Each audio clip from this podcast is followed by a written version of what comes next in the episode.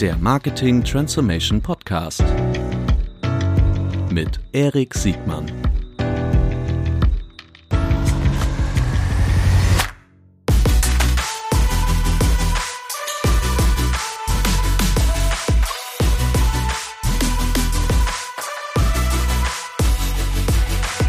Herzlich willkommen zu einer neuen Folge des Marketing Transformation Podcasts. Heute mit einem ganz besonderen Gast, heute mit Finn Orge Hensel von der Sanity Group. Moin Finn. Hallo, schön, dass ich da sein darf. Die wenigsten wissen, dass man deinen zweiten Namen eigentlich dänisch aussprechen sollte. Du heißt nicht Arge, sondern Orge, richtig?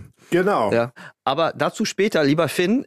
Heute werde ich, ich weiß ganz genau, ich werde heute viel lernen. Zum einen möchte ich äh, einiges über Cannabis äh, lernen. Ähm, dazu werden wir sicherlich ausführlich sprechen.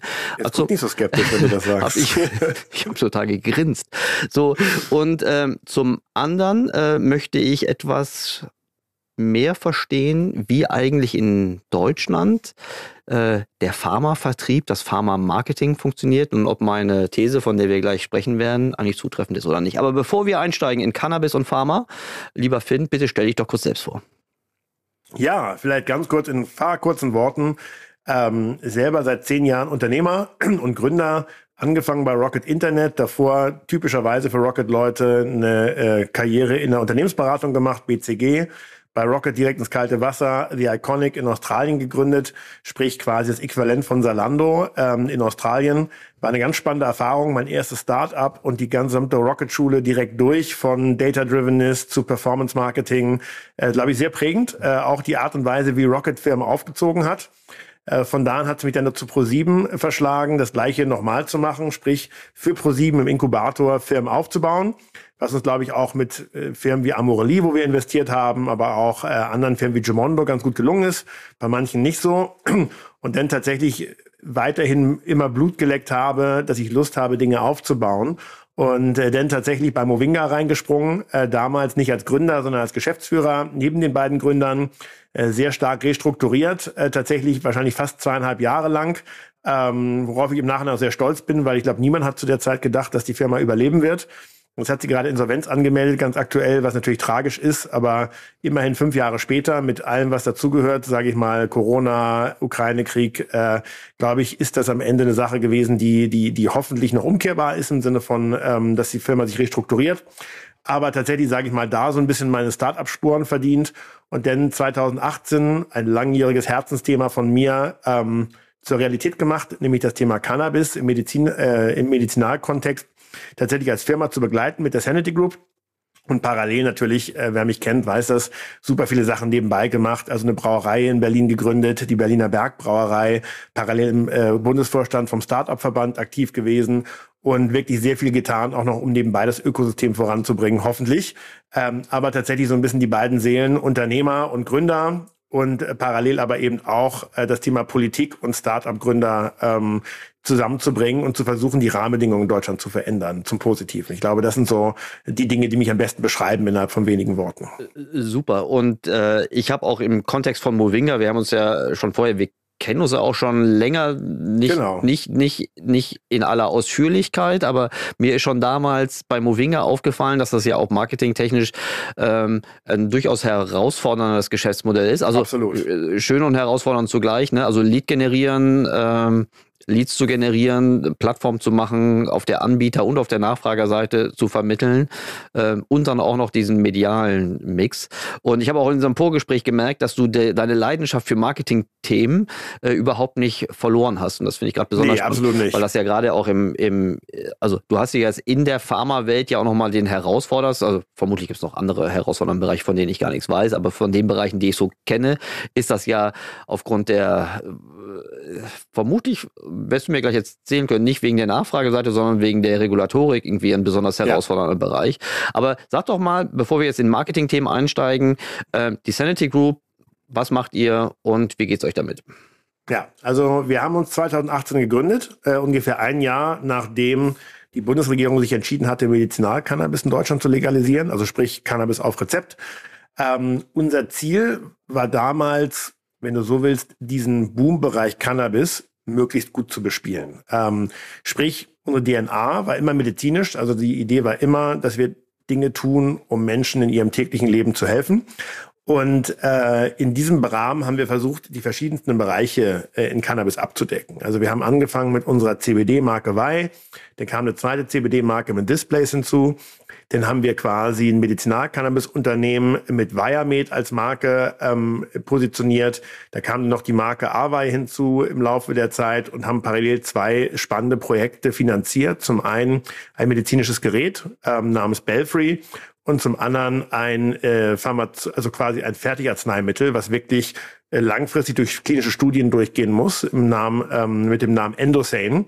Das heißt also, wir haben wirklich sehr, sehr breit angefangen als Firma zu gucken, wie man das vielleicht auch so aus dem VC-Bereich kennt, viele Samen einzupflanzen und zu gucken, aus welchem was wird.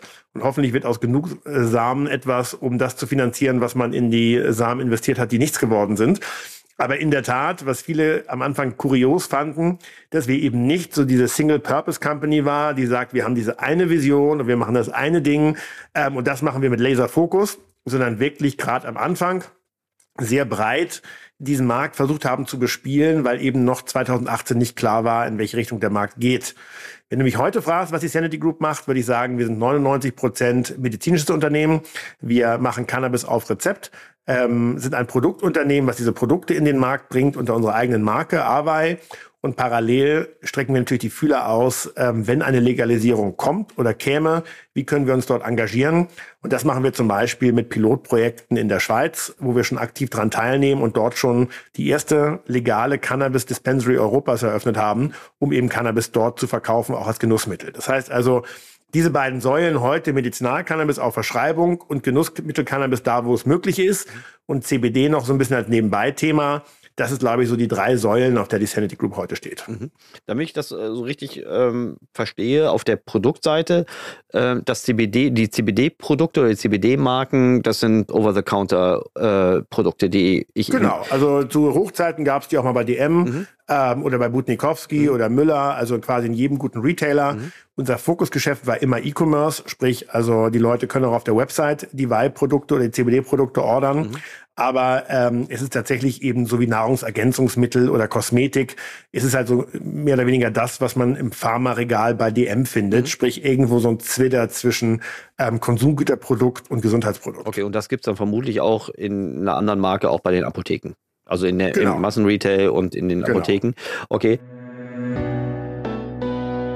kurzer Veranstaltungshinweis. Am 12. und 13. März findet in Hamburg die D3Con statt, The Future of Digital Advertising. Mit ganz tollen Advertisern, Agenturvertretern und Technologievertretern. Teilweise auch ganz tolle Menschen, die hier schon in diesem Podcast waren. Und wenn ihr Interesse habt, ihr solltet auf jeden Fall Interesse haben. Wenn ihr kommen möchtet, geht auf die Seite d3con.de und mit dem Code ERIC24 Erik schreibt mal mit K, erhaltet ihr 100 Euro Rabatt auf den Eintrittspreis. Ich freue mich, wenn wir uns am 12. und 13. März in Hamburg sehen. Werbung Ende. Die, ähm, die verschreibungspflichtigen Produkte, das sind die Medizinprodukte und dann gibt es praktisch Hoffnung aus deiner Perspektive äh, für den Genussmittelmarkt. Den gibt es genau. in Deutschland noch nicht. Wird es. Also es gibt ihn aber nur im, im, im illegalen Bereich. Jetzt, wo, jetzt, Jetzt, wo du sagst, meine ich das schon mal gerochen zu haben. Ja, äh, ja. Die, ähm, okay, das verstehe ich. Wie, ähm, wie ist denn, wie groß ist denn der Markt, von dem, von dem wir hier sprechen? Weil ich habe das unterschiedliche, es ist für mich als Laien schwer nachzuvollziehen, wie groß der Markt potenziell und tatsächlich eigentlich ist. Ja. Also, ich glaube, wenn man mal diese drei Märkte sich anguckt, Medizinalmarkt, CBD-Markt und Genussmittelmarkt, mhm. und die drei Märkte sind auch der Kernpunkt mhm. eigentlich, äh, worum es geht, würde ich sagen, der CBD-Markt hat mit großen Visionen und Ideen gestartet und alle haben gesagt, es wird irgendwann mal vier, fünf Milliarden werden.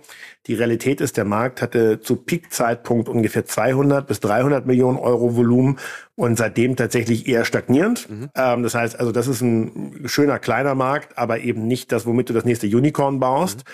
Ähm, der Medizinalmarkt in Deutschland ist in den letzten fünf Jahren langsam aber stetig gewachsen. Äh, der beläuft sich circa auf auch so um die 300 Millionen ähm, Euro Umsatz in Deutschland. Äh, das ist, klingt wenig, aber das wächst stetig und es wird jetzt mit der Re-Regulierung, die vor uns steht, ab April auch noch deutlich besser werden. Und dann gibt es halt den Genussmittelmarkt. Ähm, das sind halt die Leute, die sich heute illegal versorgen müssen. Und das Spannende daran ist, dass dieser Markt tatsächlich, und das ist ja immer schwierig, illegale Märkte zu quantifizieren, mhm. aber der Markt wird geschätzt zwischen fünf und sieben Milliarden in Deutschland. Das ist schon verrückt, weil das bedeuten würde, dass der Markt für Cannabis in Deutschland größer wäre mhm. als der deutsche Biermarkt oder auch der deutsche Spirituosenmarkt. Äh, und das ist natürlich schon verrückt, wenn man sich vorstellt, dass diese fünf bis sieben Milliarden Euro Umsatz, ähm, manche schätzen sogar zehn Milliarden Euro Umsatz, dass die halt heute komplett in die Hände der organisierten Kriminalität gehen ohne Steuern, ohne alles. Und das war ja die Idee der Regierung, diesen Markt zu bearbeiten und quasi diesen Markt in die Legalität zu überführen. Das hat jetzt nicht so ganz geklappt, aber da sieht man mal das Potenzial des Marktes, das ist groß. Und wem das jetzt zu hoch kommt und denkt, vielleicht ist das zu optimistisch gerechnet, dem sei gesagt, alleine in Kalifornien und Kanada ist der Markt schon fünf Milliarden groß. Das heißt also, in Ländern, die noch nicht mal ein Drittel der Einwohner von Deutschland haben, gibt es bereits einen legalen Markt, ähm, der fünf Milliarden groß ist. Das heißt also, dass wahrscheinlich die Grauziffer an Leuten, die in Deutschland Cannabis konsumieren, ähm, sogar wahrscheinlich noch höher ist als das, was wir heute vermuten. Mhm. Wenn du sagst, es gibt heute über den, über den äh, Graumarkt oder über den illegalen Markt keine verlässlichen Zahlen, dann äh, stelle ich mir es auch schwer vor, Zahlen zu erheben, inwiefern sich durch eine Legalisierung der, äh, die, die Absatzmenge eigentlich verändert hat. Also ich will darauf hinaus, vermutlich gibt es ja auch irgendwie auf der Gegnerschaft von, von Teillegalisierung, also weiß ich ja, gibt es das Argument, dass dadurch der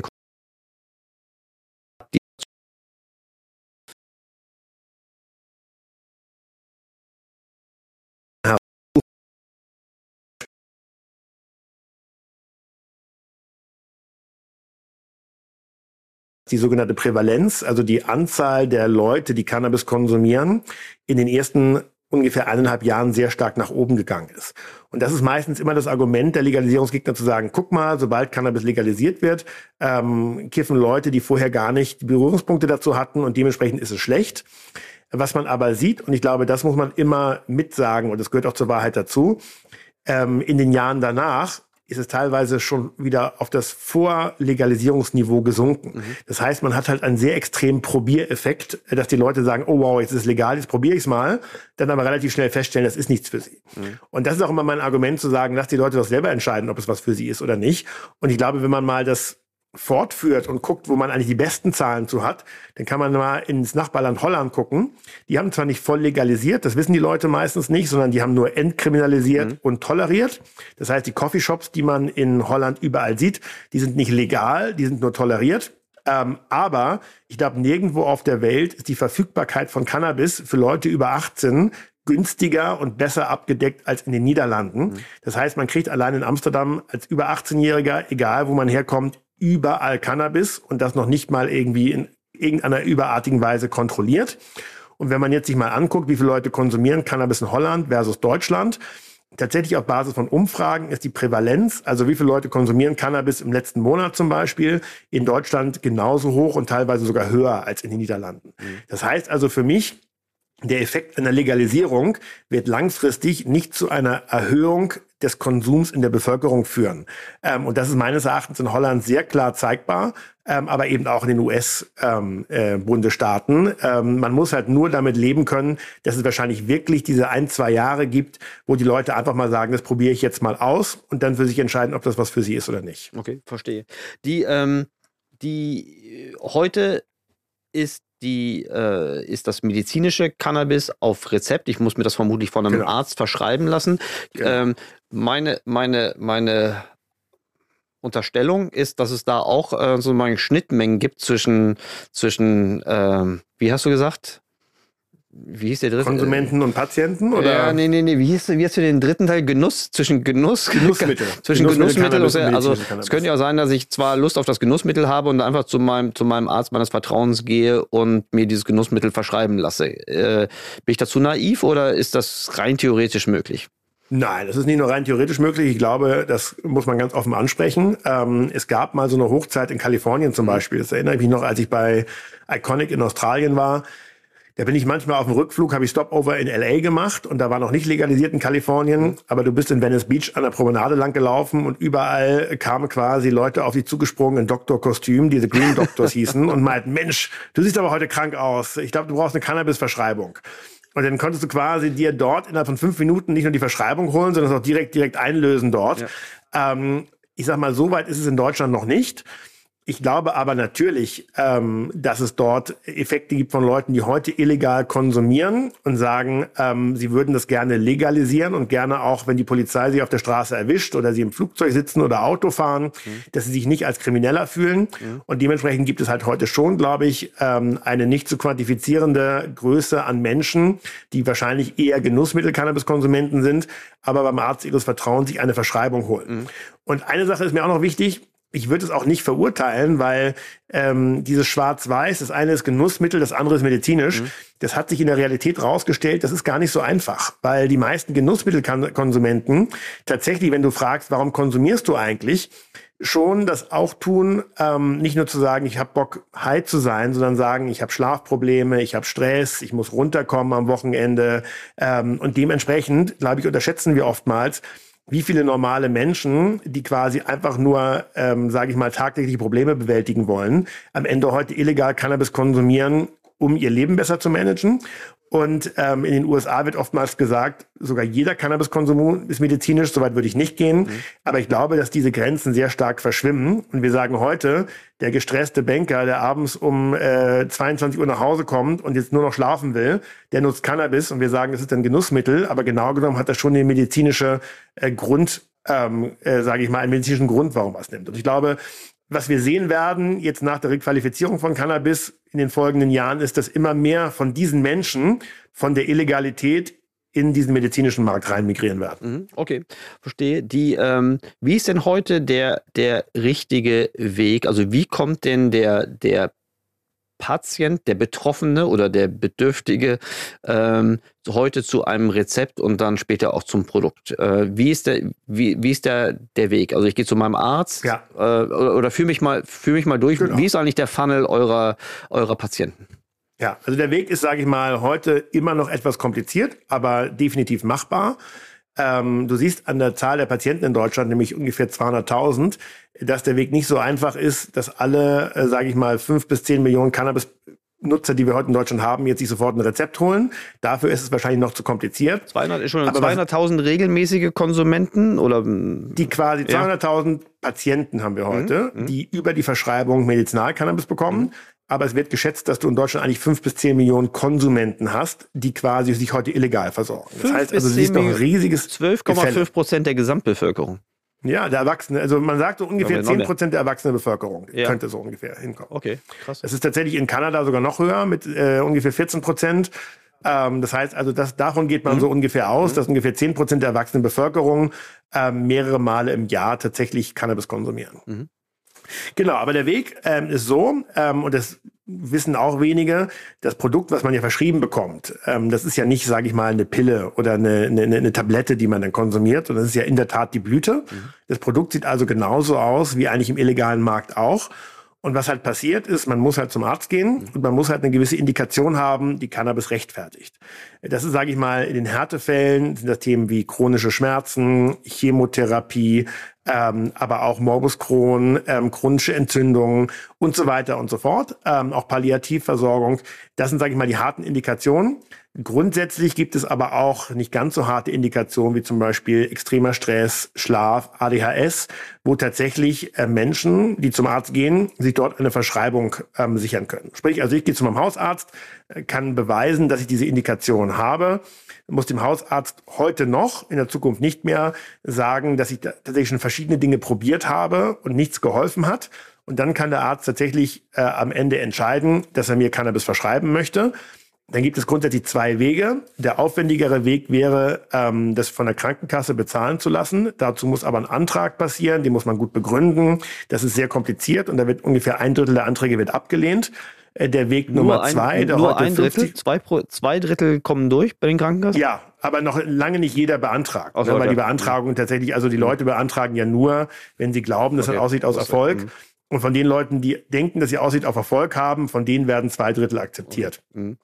Aber 50 Prozent des Gesamtmarktes ist tatsächlich Selbstzahler. Mhm. Das kennt man ja auch von anderen, äh, sage ich mal, Arzneimitteln, die auch in der Telemedizin sehr, sehr üblich sind, wie zum Beispiel Viagra oder äh, andere Themen in dem Bereich, wo du ja einen sehr hohen Selbstzahlergrad hast. Und äh, das ist auch bei Cannabis so, dass tatsächlich oftmals ähm, die Patienten zum Arzt gehen, schon eine sehr genaue Vorstellung haben, was sie eigentlich möchten und sagen, ähm, mach doch direkt Selbstzahler, weil ähm, den, den Kampf mit der Krankenkasse möchte ich nicht ausfechten. Das heißt also, du bekommst dann beim Arzt ähm, dein Cannabis verschrieben, was dir gegen deine Indikation hilft. Es gibt inzwischen über 200 Produkte im Markt. Das heißt also, die Auswahl ist auch ziemlich groß für den Arzt und äh, für, den, für den Patienten, für die Therapie.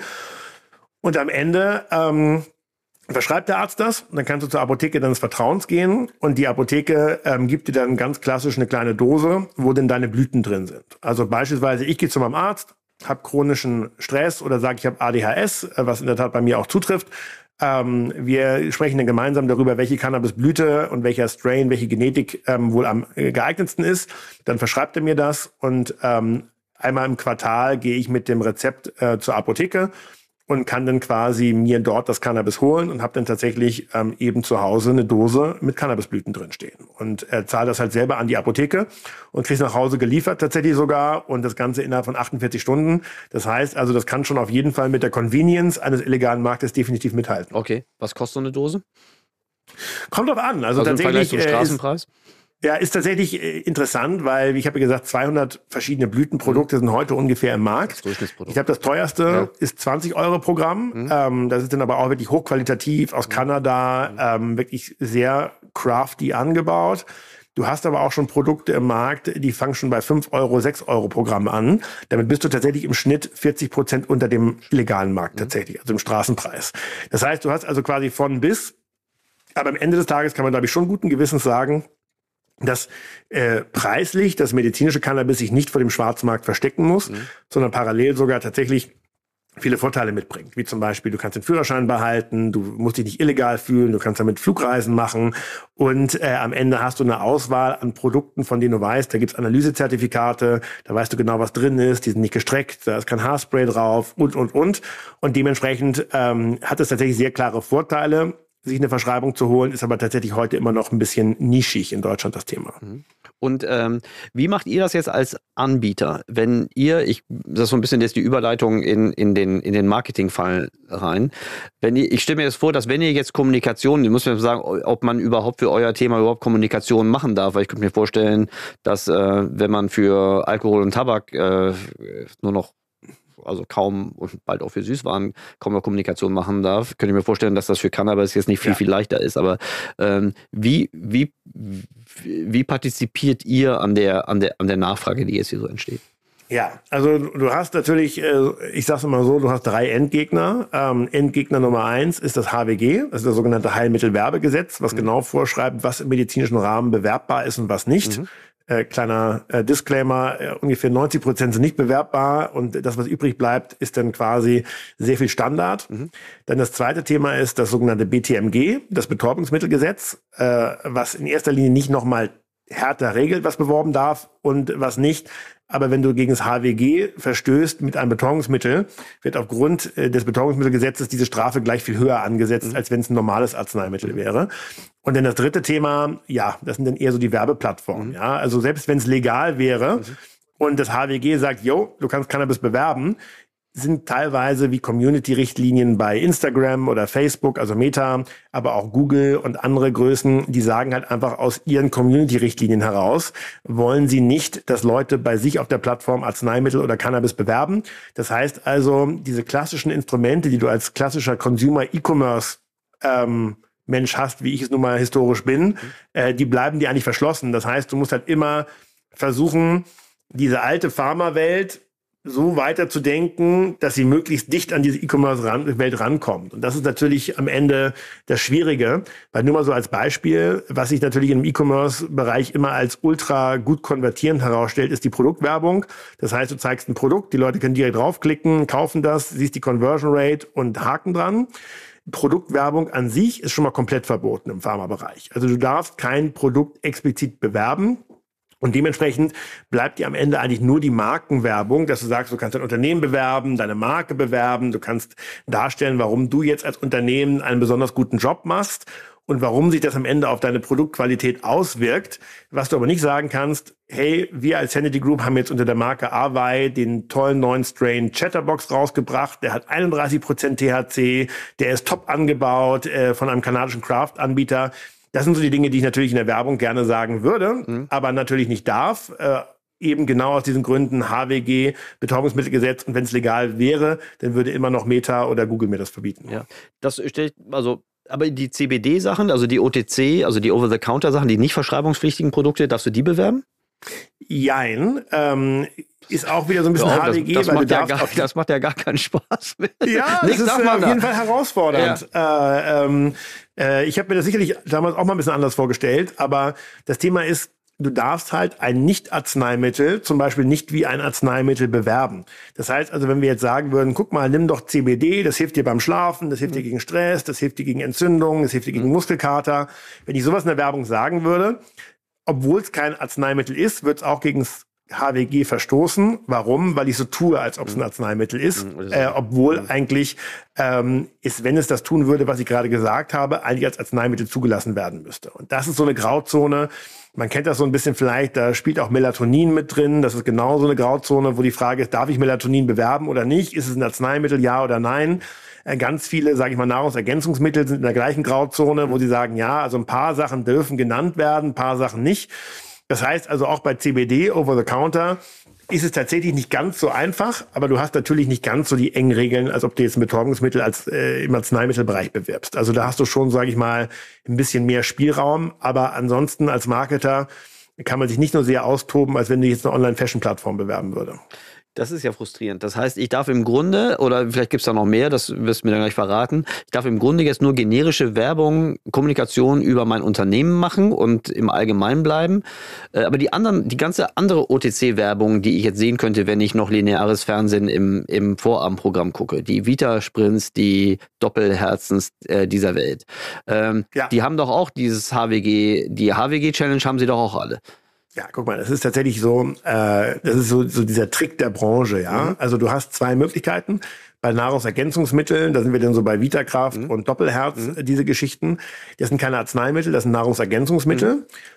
Und innerhalb der Nahrungsergänzungsmittel gibt es gewisse Substanzen, die sind auf einer europäischen Liste drauf, denen du gewisse Heilversprechen ähm, anhängen kannst.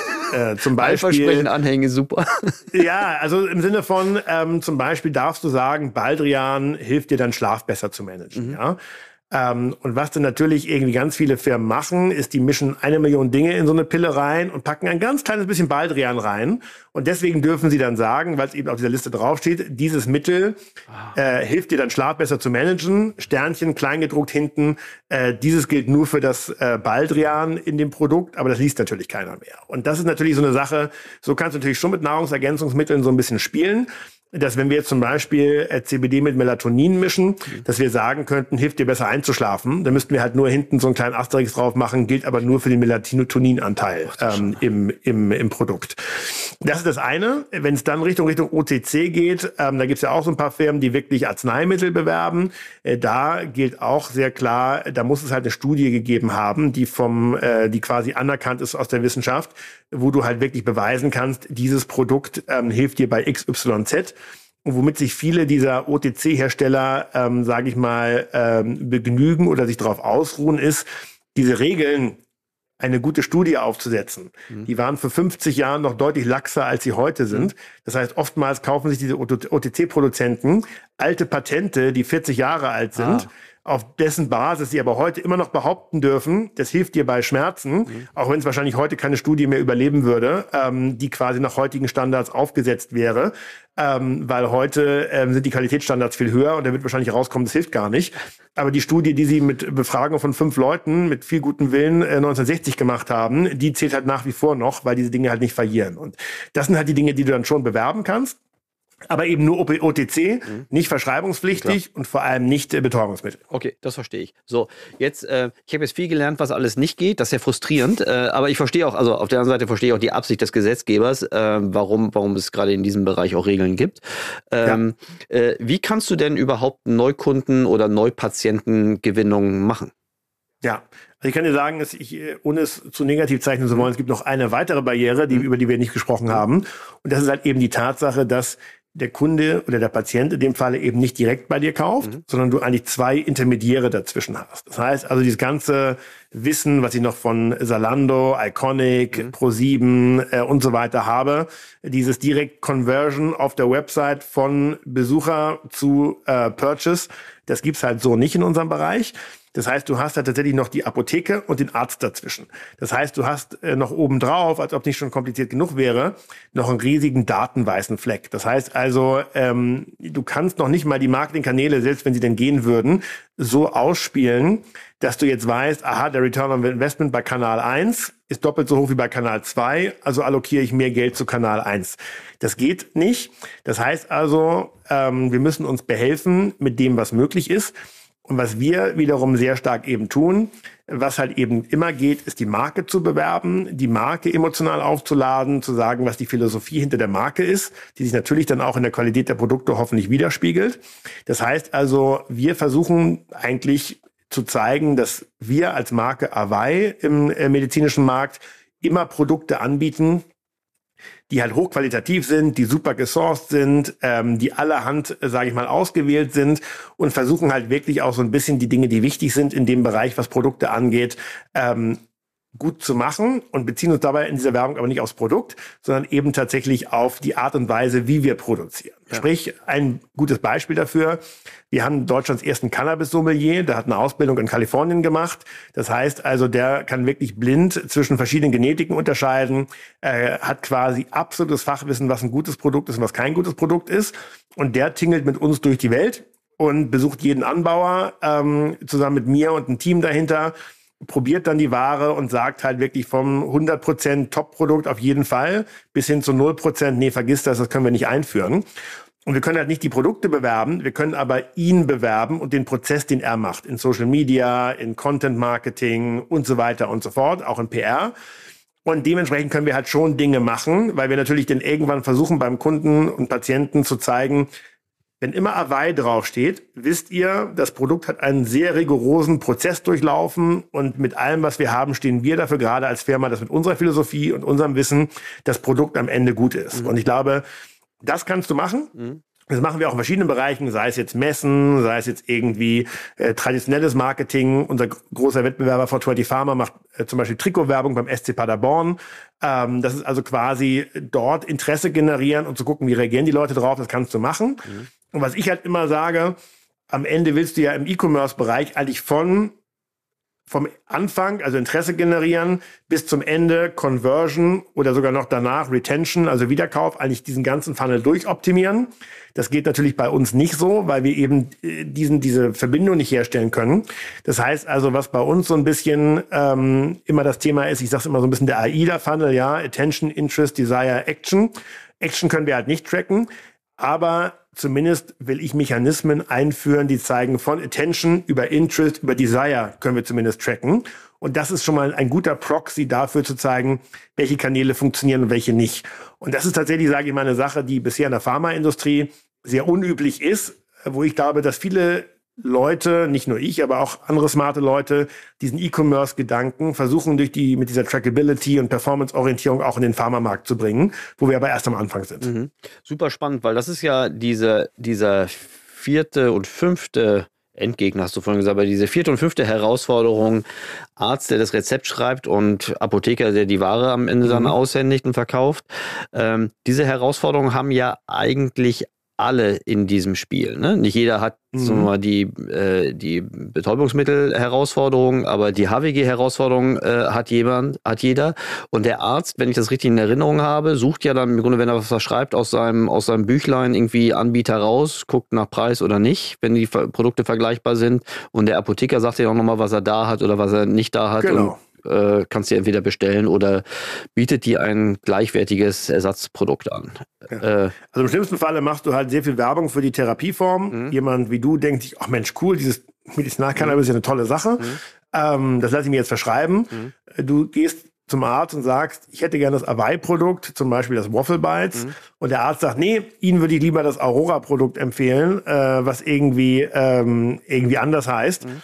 Und noch schlimmer, dann gehst du zum Apotheker, der sagt, oh, das Produkt habe ich aber gerade nicht, aber ich will es mit dem Tilray-Produkt ersetzen. Mhm. Das heißt also, ähm, du hast verschiedene Breaking Points. Das heißt also, den Marketingkanal, den ich eigentlich bespielt habe, um den Umsatz zu steigern, der ist am Ende sogar effizient, weil er zur Verschreibung führt. Mhm. Aber ich kann halt nicht 100% kontrollieren, dass er auch zur Verschreibung meines Produkts führt. Und ich glaube, das ist tatsächlich so eine Sache, die, die, die nicht ganz einfach ist im Vergleich zum anderen äh, Themen, weil dieses Thema, dass du eben das Produkt nicht bewerben kannst, führt auch dazu, dass die Leute vielleicht beim Produkt eventuell ein Tick beliebiger sind als bei, bei anderen Themen. Okay, das führt, also genau wie du sagst, das führt dazu, dass äh, die, die Brand dann immer wichtiger wird, wenngleich das natürlich äh, ich finde das gut, wenn, wenn du diese Trackability irgendwie reinbringst, aber du hast ja trotzdem diese Riesenherausforderung, weil es kein, im Grunde kein Conversion-Pixel beim Arzt und, und, bei der Apotheke gibt. Ähm, Im Grunde führt ja dieses Gattungsmarketing ja nur dafür, dass, nur dazu, dass der Marktanteilsgrößte äh, am, am meisten davon produziert. Genau. Okay.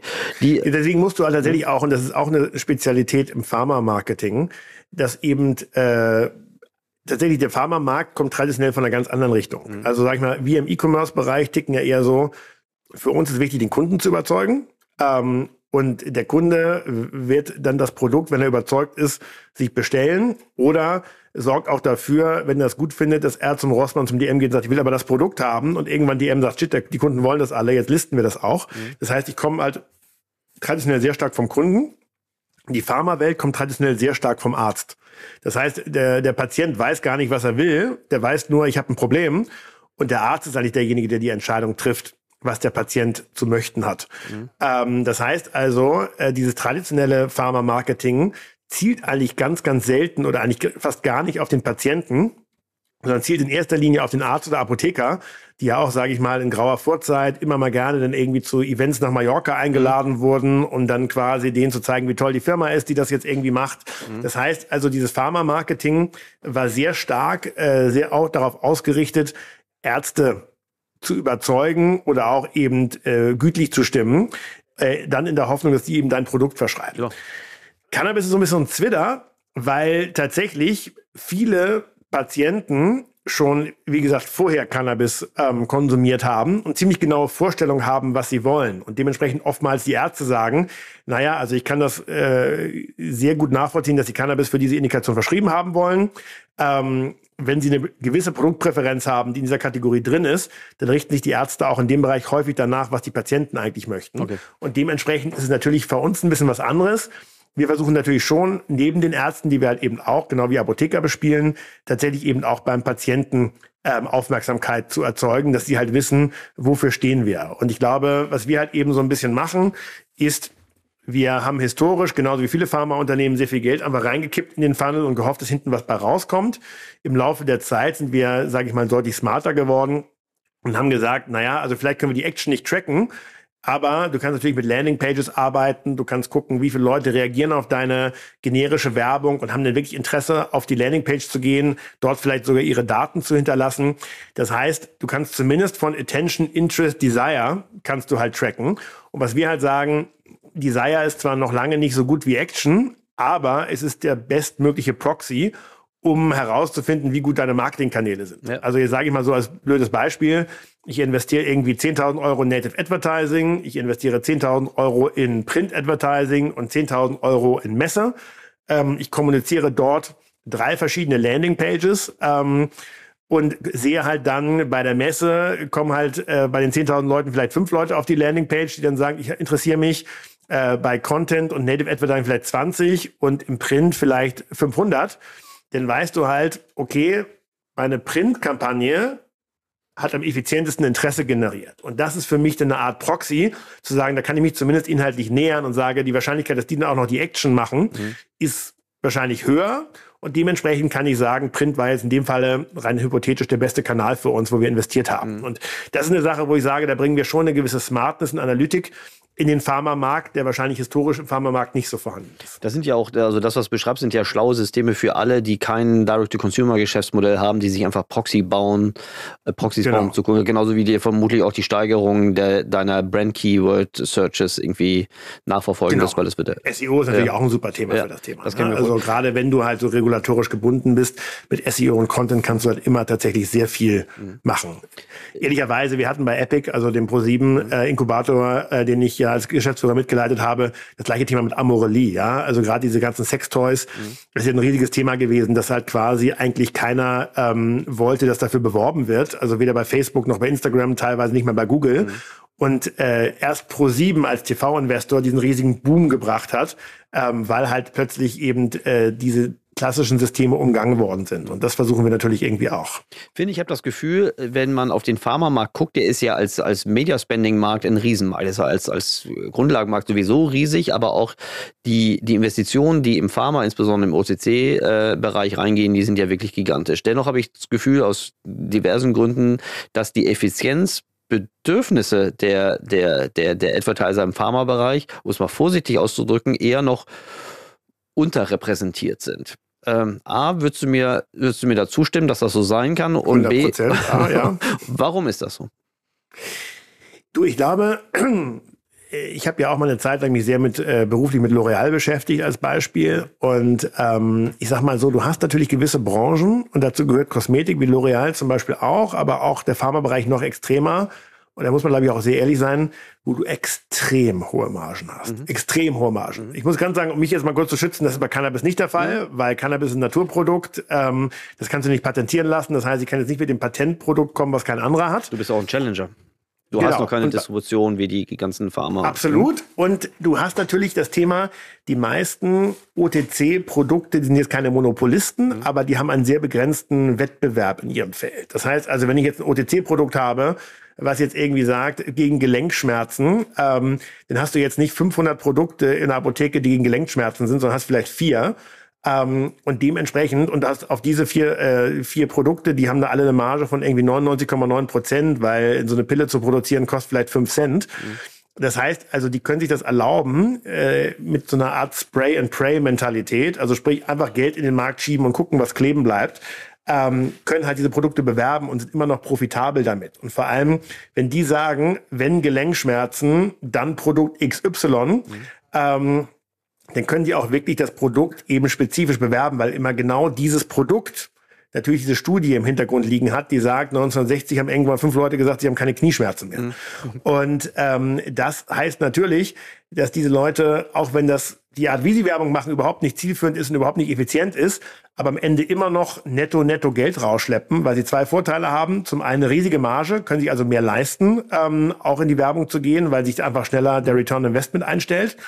Und das zweite Thema ist, ähm, dass halt eben der, der Wettbewerb relativ begrenzt ist und dementsprechend die Werbung, die sie dann auch machen, auch sehr stark nur für sie okay. ähm, bei ihnen einzahlt. Das ist so ein bisschen so wie bei Rickleys. Wenn Rickleys Werbung macht für Kaugummi, mhm. äh, weiß man ganz genau, Rickleys profitiert davon, weil sie haben 90 Prozent Marktanteil. Ja, genau. Wenn du Distributions äh, Distribution beherrschst, dann äh, kannst du einfach Streuverluste genau. weitestgehend, also Zumindest tun sie nicht mehr so ja. sehr weh. Äh, das verstehe ich, insbesondere mit Aber nochmal ganz ja. kurz äh, zurück auf die Frage, eine ja. letzte Anmerkung noch. Ja. Und ich glaube, diese hohen Margen und diese starke Profitabilität der Pharmaunternehmen führt dazu, dass die Leute sich nicht besonders Gedanken machen um die Effizienz im Marketing. Und ich glaube, du kannst auf jeden Fall mehr Effizienz heben. Ähm, sie haben es nur nicht nötig. Und das ist also mein Beispiel, auch L'Oreal oder auch andere äh, das ist jetzt nicht so, dass sich da jeder Euro, den sie einsetzen, sofort lohnen muss, weil die ja sagen, wir haben so viel Geld, was am Ende hängen bleibt. Äh, wir können uns einfach mal so ein bisschen hier mal und da mal ausprobieren. Und das können sich halt, sage ich mal, Startups mit sehr starkem Kostendruck und geringeren Margen, wie wir zum Beispiel, nicht erlauben. Wir müssen halt effizient sein. Ja. Und ich glaube, das ist halt ein riesiger Unterschied zu diesen großen Pharmakolossen. Ich stimme dir total zu. Das ist auch was wir, was wir intern im, im, in unserem kleinen feinen Unternehmen immer wieder diskutieren. Was unterscheidet eigentlich die schlauen, effizienten Advertiser von den weniger effizienten? Das ist relativ leicht zu sehen. Also wie sich, wie sie, also wie sie messen, wie sie attribuieren, äh, wie sie Budgetallokationen machen, aber wie sie zum Beispiel auch CRM Themen weiter steuern. Das sind die effizienten. Ähm, und dann überlegen wir uns immer, warum ist das so? Und ein, es gibt zwei Proxys. Früher dachten wir groß, klein, alt, jung. Äh, es ist die operative Marge und es ist der, mhm. es ist der, der Wert der Marktanteile. Äh, ja. Und Marktanteile, wenn sie hochkompetitiv sind, also guck dir an, wie zum Beispiel im Banking-Bereich, äh, was jetzt die ganzen Neobanken für eine Marketing-Effizienz reingebracht haben in den Spiel ja. oder was sie selbst anwenden. Können Sie sagen, die sind ja. auch schon, das gibt's auch viele Incumbents, äh, aber die haben genau das, was du, was du auch sagst, oder haben sie genau das nicht. Sie haben relativ schmale Produktmargen initial und sie haben ein hochkompetitives Umfeld, wo alle auf einem hohen Effizienzlevel sind. Da gibt es noch ein paar Branchen ja. und dazu gehört Pharma und ich vermute auch Automotive äh, in Grenzen dazu, äh, wo das nicht so der Fall ist oder noch ja, nicht so der Fall ist. Ich glaube auch, man kann das noch ergänzen und sagen, die Firmen, die historisch, ähm, sage ich mal, ihren Markt bereits ausgereizt haben und denen es eher, eher noch um Bestandswahrung geht, mhm ähm, die sind halt diejenigen, die sehr faul geworden sind, effizient Marketing zu machen. Also sprich, ich sage mal historischen Karstadt, bevor es ein Salando gab, wer soll da, also wo sollen die sonst hingehen, ja? Das heißt also, die haben quasi, die sind nicht mehr gewachsen, aber die wollten halt ihren Bestand managen. Mhm und haben dementsprechend gar nicht so überlegt, was kostet mich jeder neue Kunde, was für eine Customer Lifetime Value haben die, weil die wissen eh, halb Deutschland hat bei denen eingekauft und jetzt geht's halt darum, die Marke ein bisschen hochzuhalten, dass die Leute sie nicht vergessen, aber das war's halt. Mhm. Und jetzt, wo quasi plötzlich online E-Commerce kam, äh, Zalando, Amazon, alle kamen, da sah man halt, dass so ein Karstadt gar nicht mehr wusste, wie es darauf reagieren sollte. Wenn ich glaube, Karstadt in der Sekunde umgeswitcht hätte und gesagt hätte, so, jetzt müssen wir wie ein E-Commerce-Unternehmen geführt werden und jetzt müssen wir Neukunden gewinnen und die müssen wir bearbeiten und die müssen wir happy machen. Äh, und jetzt müssen wir eine Online-Präsenz machen zum Beispiel. Ich glaube, die hätte man auch in Karstadt retten können, aber ich glaube, das ist manchmal sehr, sehr schwierig für Unternehmen, die ihr Leben lang oder die gesamte Historie lang den Markt auf eine gewisse Art und Weise gesehen haben, und da sind wir wieder bei der Pharmaindustrie, dass die von heute auf morgen umswitchen ist ultra schwierig. Und ich glaube, das ist am Ende auch, was den Markt so spannend macht, weil da kannst du halt als Challenger, der Dinge anders denkt, ähm, sehr schnell sehr viel Boden gut machen, weil quasi bis die anderen nachziehen und wirklich verstehen, was du da eigentlich machst, äh, vergehen meistens so viele Jahre, dass du derzeit in diesem Vakuum sehr gut wachsen kannst. Ja, das glaube ich sofort. Ich könnte mit dir jetzt noch ewig lang über diese Themen rüber sprechen, gerade über diese Legacy-Themen. Äh, das finde ich super spannend, was du da beobachtest. Ähm, bevor wir zur Abschlussfrage kommen, möchte ich noch mal eine, weil sie mir jetzt gerade ganz aktuell äh, gegenwärtig wurde, wollte ich noch kurz auf das E-Rezept ansprechen. Mit der Bitte ja. um eine kurze Antwort. Wird das E-Rezept das Marketing-Game irgendwie verändern? Oder den, die Customer Journey? Inwiefern? Also ich, ich glaube, also auch ganz wichtig, ähm, ich habe es ja ein paar Mal schon angedeutet, ähm, es ändert sich das Gesetz für Cannabis signifikant ab 1. April. Mhm. Ähm, was heißt das? Das heißt, Cannabis wird künftig nicht mehr als Betäubungsmittel gehandelt werden, mhm. sondern ist eine normale, wenn du so willst, Substanz. Mhm. Das heißt, solange es ein Betäubungsmittel war, hat das E-Rezept eigentlich keine richtige Auswirkung gehabt, mhm. weil Betäubungsmittelrezepte müssen weiterhin physisch ausgestellt mhm. werden, äh, ganz komplex, ganz bürokratisch äh, kontrolliert werden und, und, und. Aber jetzt die Verbindung zwischen Cannabis ist kein Betäubungsmittel mehr ab 1.4. und Telemedizin, die ja äh, in dem Bereich on the rise ist, in Verbindung mit E-Rezept, würde ich sagen, das, was ich gerade beschrieben habe, du hast mich ja eingangs gefragt, wie der Prozess ist mhm. der Verschreibung. Äh, der war ja relativ kompliziert. Also Arzt überzeugen, dann muss der dir ein Rezept ausstellen, dann musst du zur Apotheke laufen und, und, und. Künftig sehe ich eine Zukunft ab dem 1.4., da hast du eine Online-Telemedizin-Plattform, da füllst du zehn Fragen aus, die von Ärzten entwickelt worden sind. Dann guckt ein Arzt hinten rum, asynchron und guckt, ja, passen die Antworten soweit? Wenn er sagt, na, da habe ich noch eine Frage, dann kann er noch mal vielleicht eine Digital, also quasi eine, eine Telekonferenz machen mit dem Patienten. Mhm. Aber ansonsten gibt der Arzt das Rezept frei. Es wird direkt als E-Rezept an die Apotheke äh, geschickt und die Apotheke quasi Echtzeit liefert an den äh, Patienten. Das heißt, wo du heute wahrscheinlich so einen Prozess zwischen Erstverschreibung und äh, Produkt in der Hand von sechs bis acht Tagen hast, schaffst du es künftig vielleicht sogar innerhalb von 24 Stunden von, ich gehe auf die Website und möchte Produkt A haben, ähm, hin zu, ähm, ich bekomme es per Lieferservice oder per DHL direkt ausgeliefert.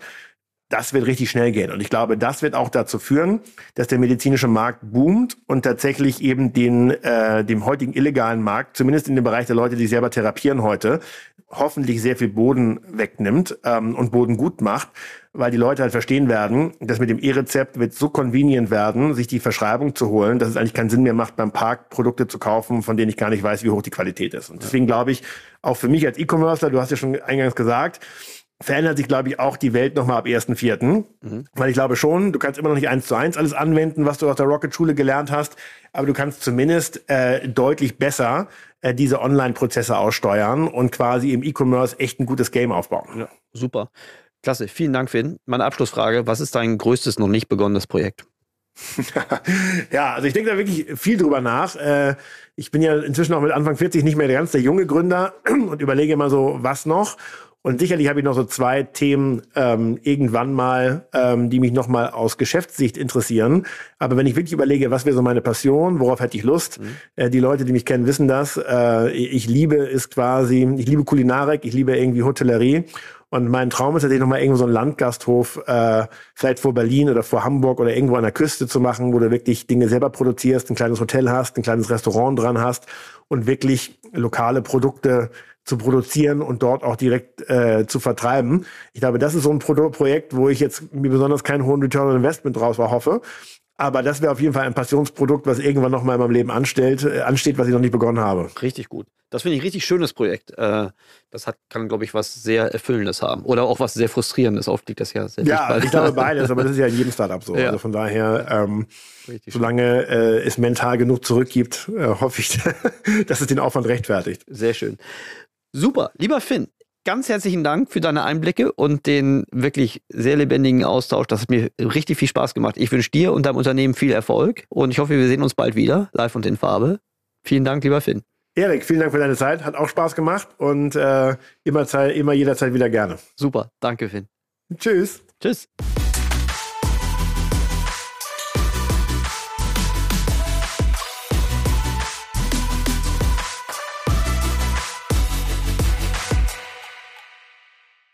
Dieser Podcast wird produziert von Podstars bei OMR.